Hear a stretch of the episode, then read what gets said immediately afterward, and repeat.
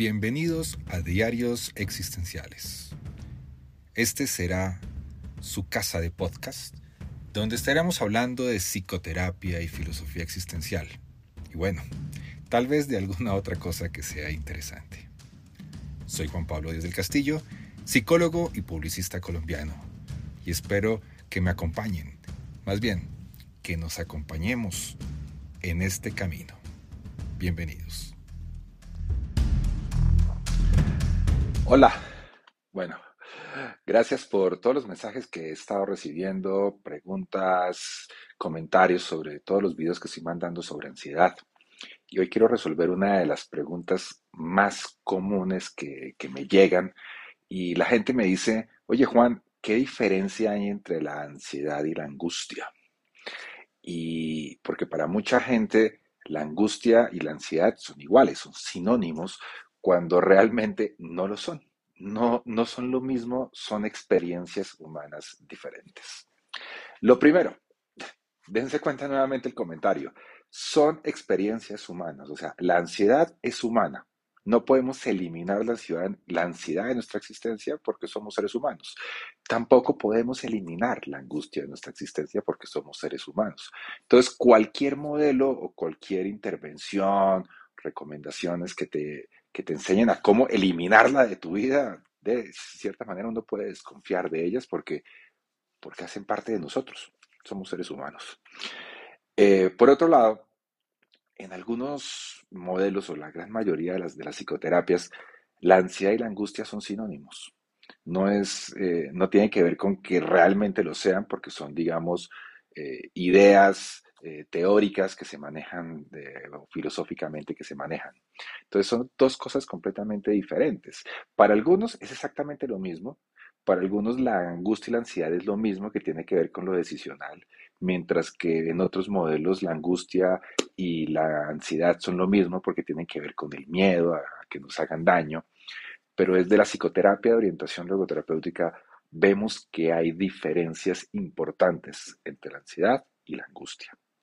De la ansiedad hemos estado hablando ya hace, son siete videos, creo que llevo aproximadamente sobre la ansiedad, pero para poderlo simplificar en este video, la ansiedad es miedo a que algo que existe en el mundo pueda afectar mi existencia, pueda afectar aquellas cosas que son valiosas en mi existencia, que pueda hacerme daño.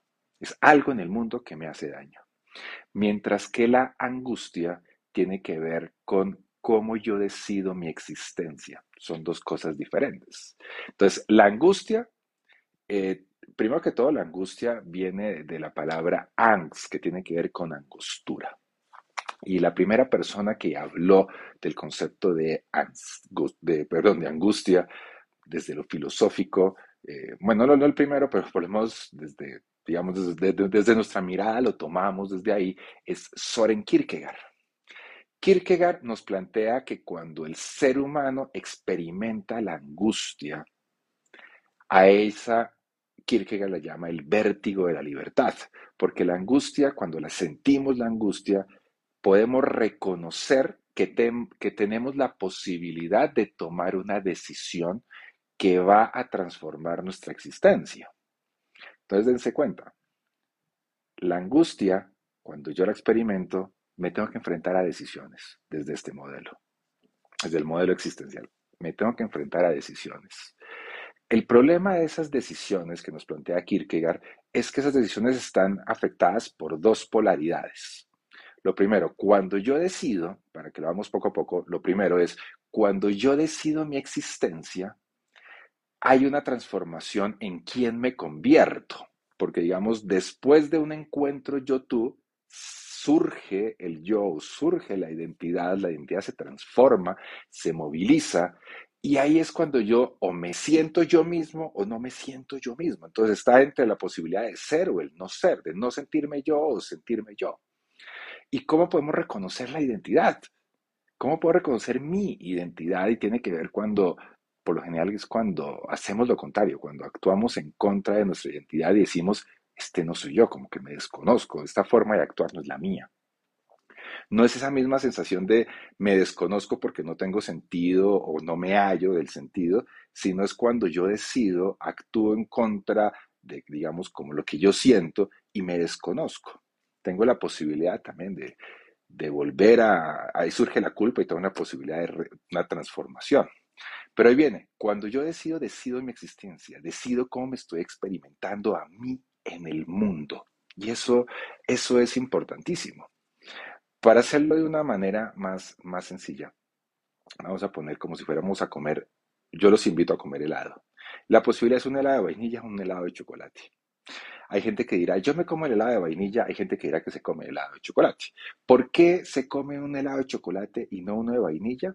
Sencillo, porque la experiencia de comerme el helado de chocolate es distinta de la de vainilla. Y esa experiencia a mí me gusta más o a otras personas les gusta más la de vainilla. Por lo tanto, yo voy a decidir mi, experiencia después de la decisión.